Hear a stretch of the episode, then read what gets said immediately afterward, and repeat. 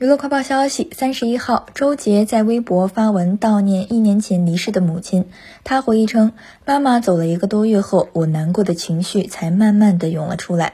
周杰表示不知不觉母亲已经走了一年了自己虽然还是常常想起她心里却没有那么痛了。